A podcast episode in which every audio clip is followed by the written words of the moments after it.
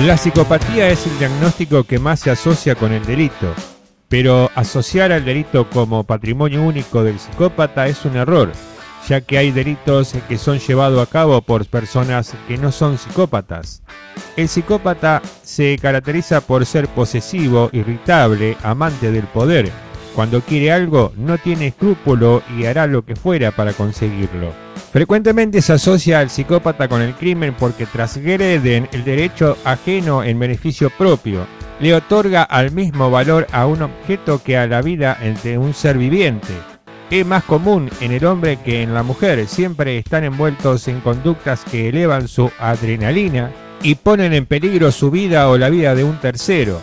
Lo que más llama la atención de la psicopatía es su despiadada muestra de falta de humanidad. Sé que es cruel, pero soy un robot con impulso de matar. No siento nada. Hice lo que tenía que hacer, matar gente. No debo ninguna clase de explicación a mis víctimas. Quería demostrar que eran débiles y lo que he demostrado.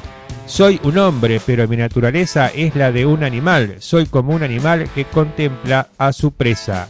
Anthony Onoprienko el psicópata tiene felicidad por transgredir la norma, no respeta la ley, es impulsivo, tiene un comportamiento agresivo al igual que la alexiatimia, tiene dificultad en sentir las emociones.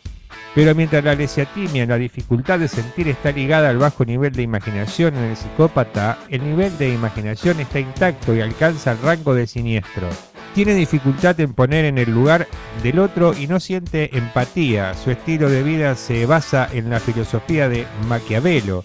El fin justifica los medios, es perverso y primitivo, cree que para sobrevivir el más fuerte se devora al más débil y utiliza la violencia para solucionar los problemas que surgen de la vida cotidiana. Y cuando vence a su adversario, lo tortura lentamente por lo mero hecho de verlo sufrir, busca anular la voluntad de quien considera su adversario, atacarlo y despreciarlo para demostrar su superioridad.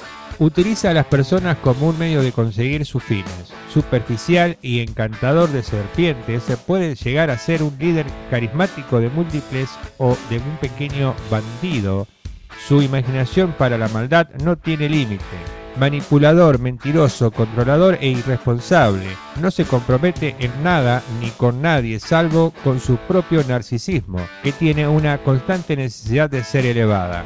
Debe sentirse bien a toda costa. No busca la felicidad, busca sentirse bien, cueste lo que cueste, lastime a quien lastime. Su bienestar está primero que todo.